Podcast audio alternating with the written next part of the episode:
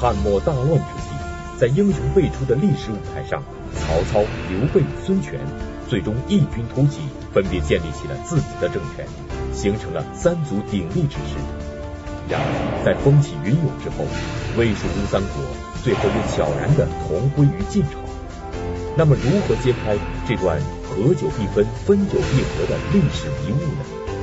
敬请关注《易中天品三国之殊途同归》。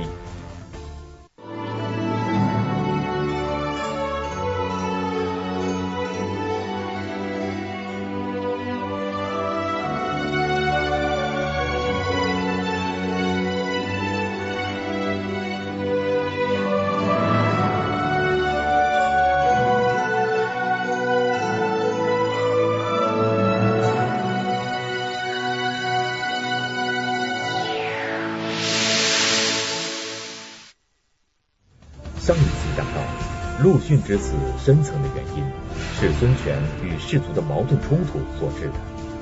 这种情况在曹操、刘备、诸葛亮那里同样存在。因为魏蜀吴三国都是由非士族出身的人建立，曹操、刘备、孙权也无异于建立一个士族地主阶级的政权，这就决定了他们的建国之路都是逆流而上。那么，同样面对士族阶级的抵抗，曹操、刘备、孙权在建国的道路上有什么不同呢？魏蜀吴三家最终又为什么会同归于尽呢？厦门大学易中天教授做客百家讲坛，为您精彩讲述《品三国之殊途同归》。曹魏的道路呢，我称之为非和平演变。也可以叫非宫廷政变，为什么呢？因为曹魏的天下实际上是他用武力打下来的，是武装夺取政权，但是最后交接的那个仪式呢，是禅让，就禅让给人感觉好像是和平演变或者宫廷政变，和平过渡或者叫做无以明之，所以我称之为非和平演变。或者非和平过渡，或者非宫廷政变。那么这个过程是个什么样的？我们可以打一个比方。我们不是把政权叫做上层建筑吗？那我们就可以把它理解为一栋房子。那么建立一个新政权呢？我们就可以把它理解为盖房子。那么曹操呢？曹操我们就可以把它理解为一个开发商。兼建筑师，他要盖栋新房子，因为他要建立一个新的政权，法家韩族之曹魏政权。那么他能不能盖呢？能。他迎奉了天子，就等于争得了土地；他战胜了袁绍，就等于取得了资质。他现在是一个有土地的开发商和一个有资质的建筑师，那他就可以盖房子了。但是曹操马上就发现他有问题，什么问题呢？就是他批得的这块土地上有一栋房子，不东汉吗？这房子他不能拆了，他拆了这个房子，他就要失去这块土地，所以他不但不能拆房子，他还要装出一副很维护这栋旧房子的样子。像一个精心呵护这个家的老管家，而不能够充当一个强行拆迁的开发商。他不能强行拆迁，那他怎么办呢？他想出个办法来搞装修。你不不让我拆拆房子吗？我装修总可以吧？这房子旧了吗？破了吗？快倒了吗？那么这个房子是一个什么样的房子？是个框架结构的房子。啊，说你装修时候你可以敲墙，啊，只要不是承重墙。啊，你也可以把厨房挪动一下，你可以把厕所挪动一下，啊，你都可以做。那曹操的打算就是这儿挪一下，那儿挪一下，这儿挪一下，那儿挪一下。啊，等他装修搞完了以后，大家发现这房子变了，那就这房子该姓曹了。他是这么个打算。那么这个办法好不好呢？是挺好的，但是有一个前提，就是房子不能拆，你绝不能拆房子。那么。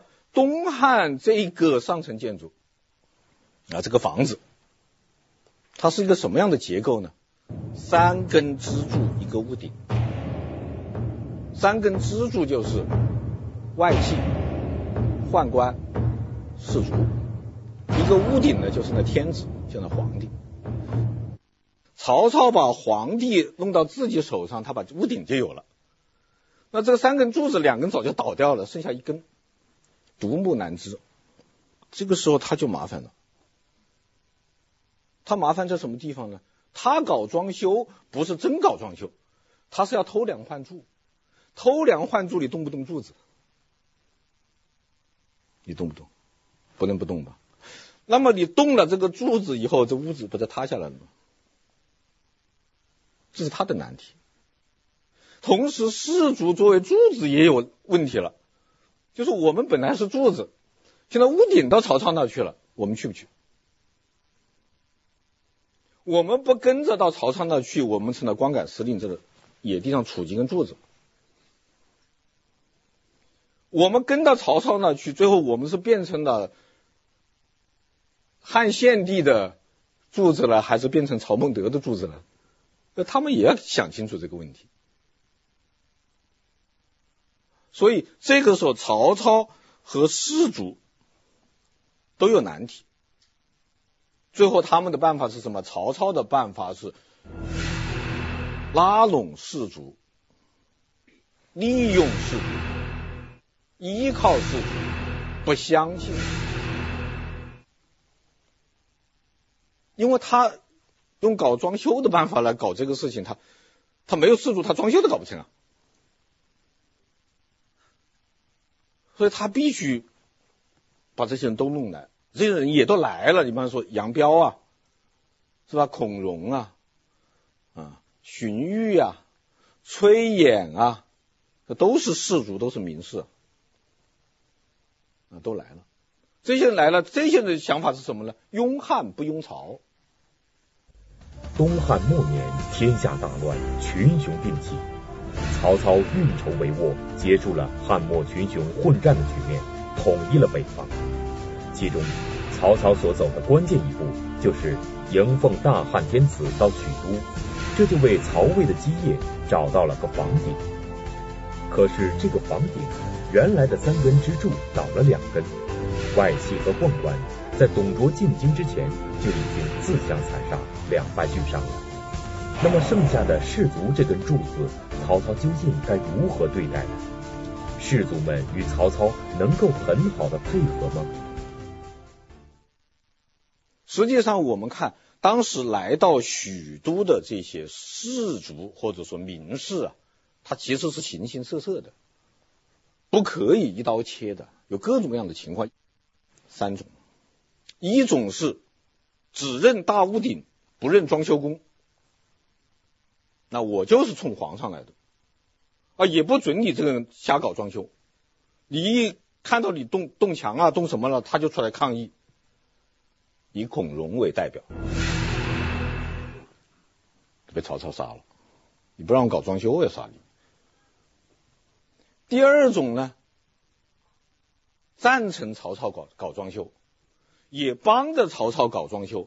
但是希望曹操把房子装修好了以后还给屋主，还给业主，就是就是汉汉王朝，你不能得了，你如果要装修完了自己得了，他要反对。荀彧是代表，荀彧一直帮着曹操，但是曹操要称魏公的时候，荀彧不赞成，因为他骨子里拥汉。就荀彧这个人呢，叫做表面上拥曹，骨子里拥汉。地地道道的是身在曹营心在汉，这是荀彧。那么第三种是什么呢？也认你这个装修工啊，也让你搞装修，也帮你搞装修。等你把房子装修完了以后说，其实房子应该这样装修，按我们的方案装。最后发现这房子还真按他们方案装出来了。以谁为代表了？陈群。陈群是表面上看是拥曹派，就荀彧反对曹操称魏公，就曹操当个魏公，荀彧都不同意。陈群怎么样了？陈群说你应该当皇帝。那曹操当了魏王以后，劝进的人就是陈群。但是曹操一死，没多久，陈群就拿出一个方案了：九品官人法，又叫九品中正制。这个方案是什么呢？保护士族垄断仕途的特殊权利。我现在没办法仔细讲这个九品官人法，它实质就是保护士族地主阶级垄断做官权利的特权。把这个方案交给曹丕，曹丕拿来一看，马上明白了，原来你们这些人喊着拥护汉王朝，要复兴汉室啊，不让我们曹家篡位，说白了，你是要这个，什么拥汉，就是要你们士族的特权，好吗？我跟你做交易嘛，我同意实行九品官人制法，或者九品中正制。于是这些人马上说：“我们，哎呀，大家都盼望已久啊！你看，不好意思，是吧？是是，这个殿下赶快称帝吧。”啊，曹丕说：“那不好意思，我怎么能称帝？哎呀，你要不称帝，武王在这个坟墓里头睡不安稳嘛，是吧？”曹丕当皇帝了，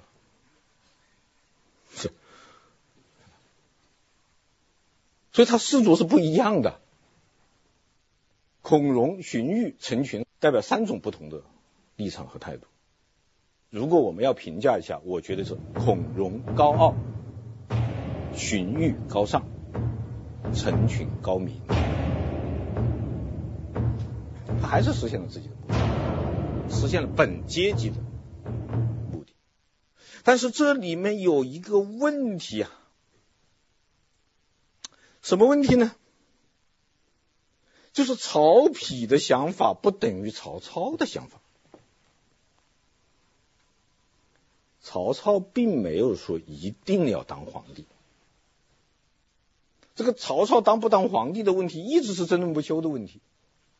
关键就是曹操说的那句话：“如果天命在吾，吾为周文王矣。”这话到底怎么理解？啊，吕思勉先生说，那就是不想当皇帝。啊，很多历史学家说，那其实就是暗示他儿子当皇帝。其实我的看法呢，曹操那个时候就是听天由命，因为曹操这个人的特点是有理想无蓝图，他根本不知道他自己路怎么走，他的路是他摸石头过河，一步一步摸出来的，走到哪算哪，你去看他的数字令，他讲得很清楚，他就这么一步一步的走过来，走到最后快死的时候，他就想到听天由命吧，该怎么着怎么着吧，我不管了，是这个意思。但是曹丕和士族地主阶级达成这样一笔政治交易以后，就使曹魏政权发生了本质的变化，性性质变了，由法家韩族之政权演变为儒家士族之政权。虽然表面上他获得了皇帝的称号。实际上背离了曹操当年的初衷，是曹丕的胜利，曹操的失败，曹丕的喜剧，曹操的悲剧。所以曹丕之魏朝，已非曹操之魏国。当黄袍加在了曹丕身上的时候，曹操就不可避免的。要被人画成一张大白脸了，所以曹丕称帝之日，既是曹魏灭亡之时。以后的司马代魏，那，不过是履行一个手续，为已经变成士族地主阶级的政权再来一次加冕仪式。这是曹魏。自从汉天子被曹操迎奉到许都之后，汉朝廷就被曹操一步步掏空。公元二百一十八年，曹操被册封为魏公，他的魏王政府成为事实上的新朝廷。但是曹操在当不当皇帝这个问题上，面对像孔融、荀彧等士族，或明或暗的反对，心里还是很矛盾的。事实上，曹操最终并没有称帝，而称霸江东的孙权却于公元二百二十九年称帝。难道孙权不知道士族的厉害吗？孙权的建国道路又是怎样的呢？如果说曹操是借东汉的房子搞装修，那么孙权呢？孙权是在帝国大厦里面有一个套房啊，江东啊，名义上还是东汉帝国的，孙权没有产权证。刘备呢？对不起，套房也没有，借别人的房子住。那他们怎么成功了呢？前有车，后有辙，看着曹操啊。曹操给他们提供的正反两个方面的经验。曹操提供的正面经验是士族阶级并不可怕，可以战胜的。曹操提供的反面经验是士族阶级力量很大，不能硬来。所以曹操是逆流而上，孙权是顺势而为，而刘备是绕道而行。怎么讲？孙权顺势而为。什么叫顺势而为？就是江东话。那既然这个天下总归是士族的，我这地方就先给他算了。所以孙权的道路，我称之为本土化生存，就是孙权的哥哥孙策啊打回江东的时候，他依靠的力量主要是淮泗将领和流亡北士，就都不是江东人，他是靠。靠那些非江东人，也非江东士族这些人建立起来的政权，他依靠的早期依靠的主要是周瑜、张昭。啊，周瑜是淮泗将领的代表，张昭是流亡北士的代表。那么这些人呢，在江东没有根基，没有势力，可以放心的使用。啊，所以孙权。的前期，你看他的君臣关系是比较和睦和和谐的，因为这些人可以放心了。但是问题在于，这些人是外来的，他没有根基。那孙吴要在江东扎根，你必须依靠本土士族，也就是你必须江东化。所以孙权到中后期就逐步的把权力。交到江东士族的手上，比方说顾雍为丞相，陆逊为统帅，啊，四大家族的顾陆两家分了文武大权，而且江东子士族的子弟进入孙权的幕府和政府的数以千计，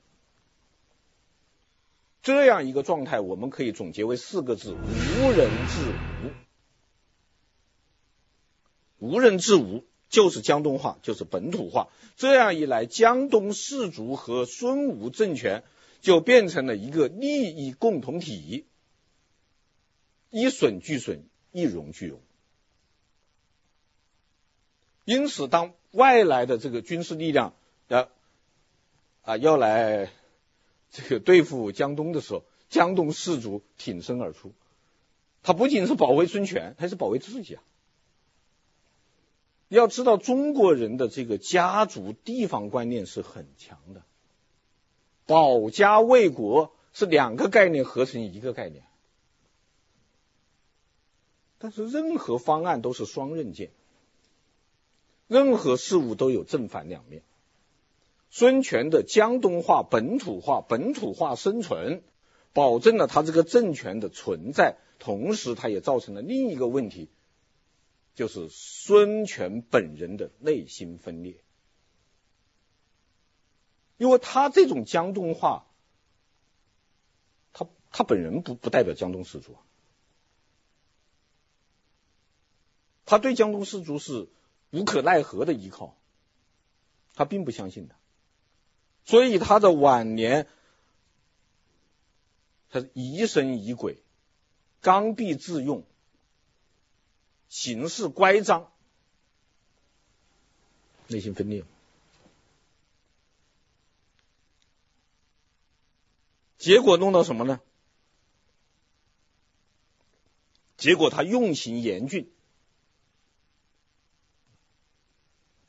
吴国上下言路不通，大家都不说话，都不提意见，都不讲真话，这样国家岂有不亡之理啊？何况江东士族也不是中原士族的对手啊，是吧？当天下大部分归了晋以后，他怎么对抗得了？所以吴国也要灭亡。通过易中天先生的分析可以看出，为了建国，孙权只得吸取曹操与士族阶级矛盾的教训，他顺势而为，采取了无人之吴的办法，把孙吴的命运与江东士族的命运紧紧的捆绑在一起。孙权这样才在汉末群雄中获得了一席之地。如果说孙权靠父兄打下的基业，在汉帝国大厦还算有一套房子住，那么刘备是连房子也没有的，都是借别人的住。那么刘备的建国道路又是怎样的呢？那么蜀国呢？我前面讲，曹魏是非和平演变。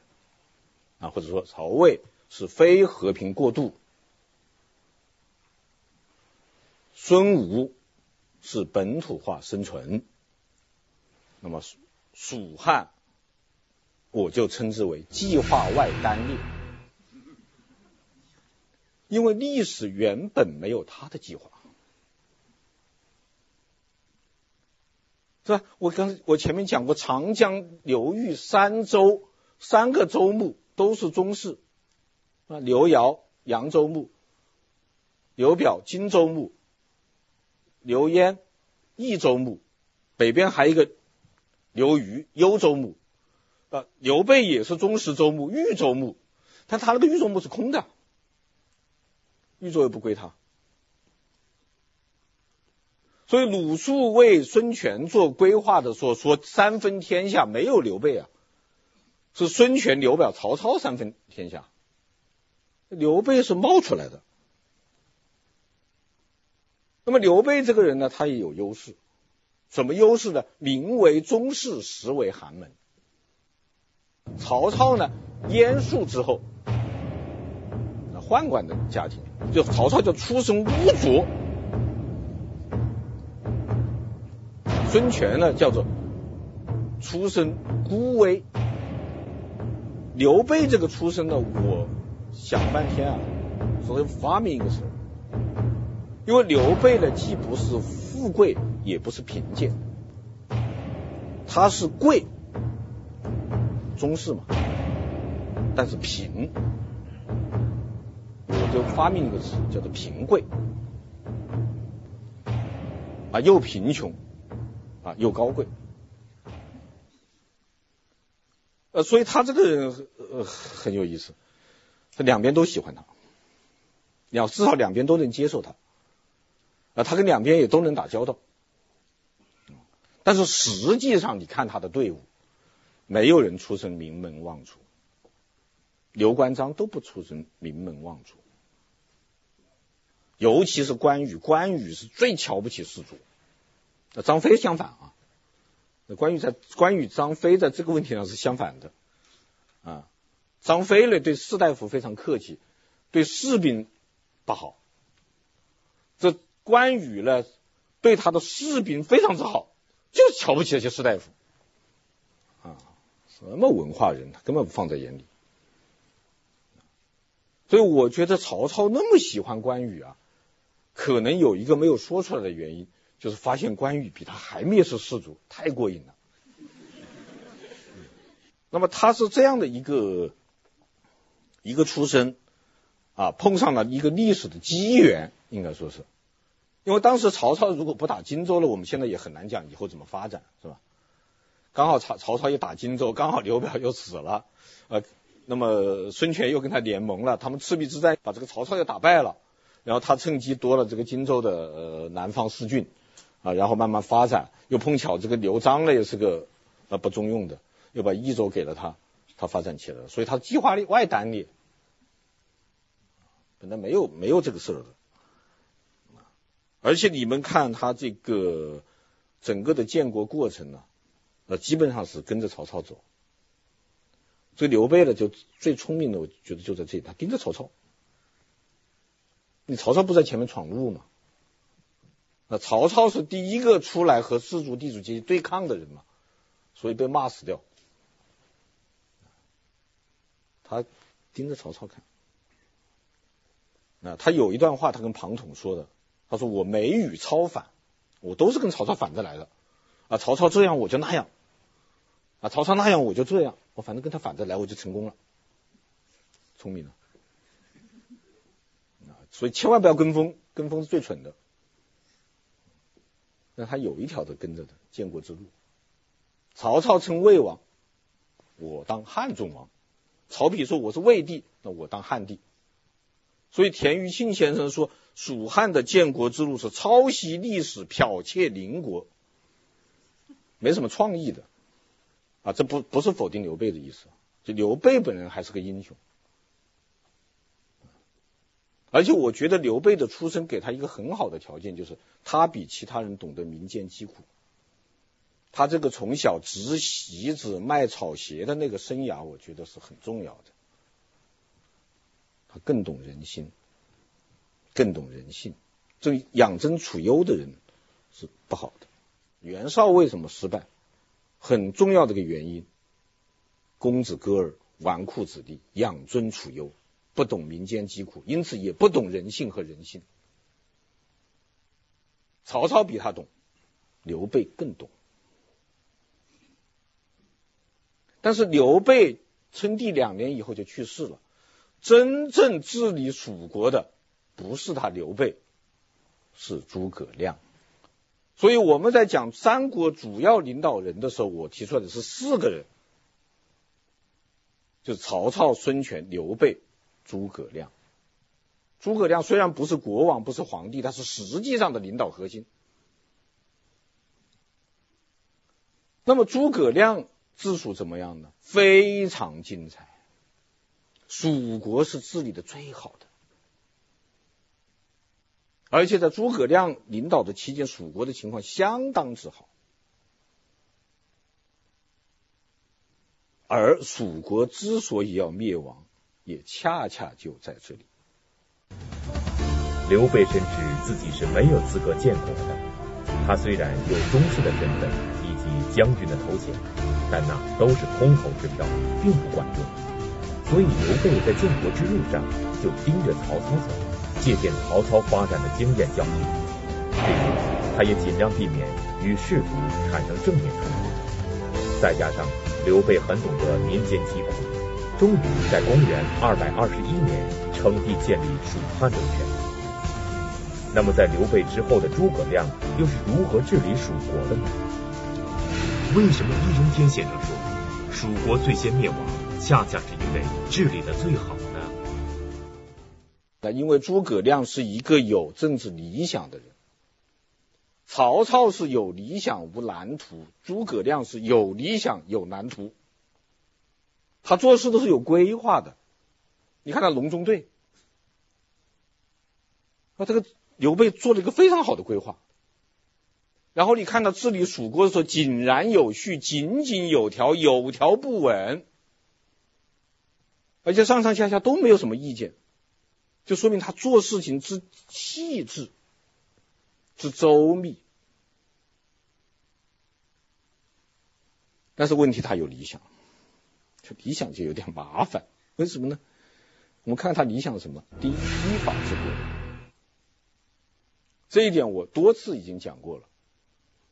诸葛亮的依法治国是他政治生涯当中最光辉、最值得大书特书的一笔。因为他确确实实做到了公开、公正、公平。那在我们今天看来不是非常好吗？我们今天就是要依法治国呀。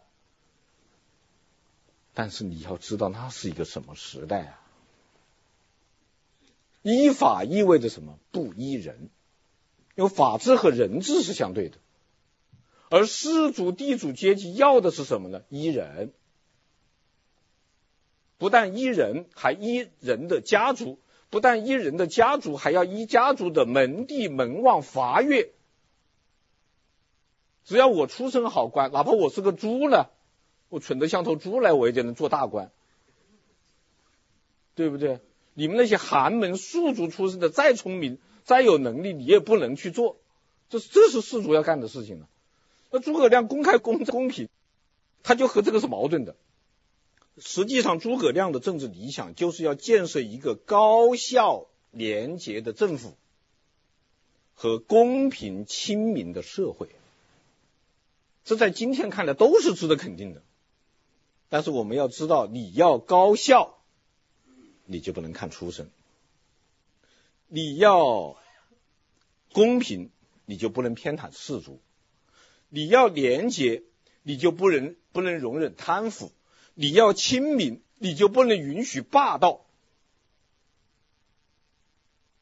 所以诸葛亮做的这些，在我们今天看的值得肯定的事情，都是当时氏族不满意的，都是氏族地主阶级不满意的。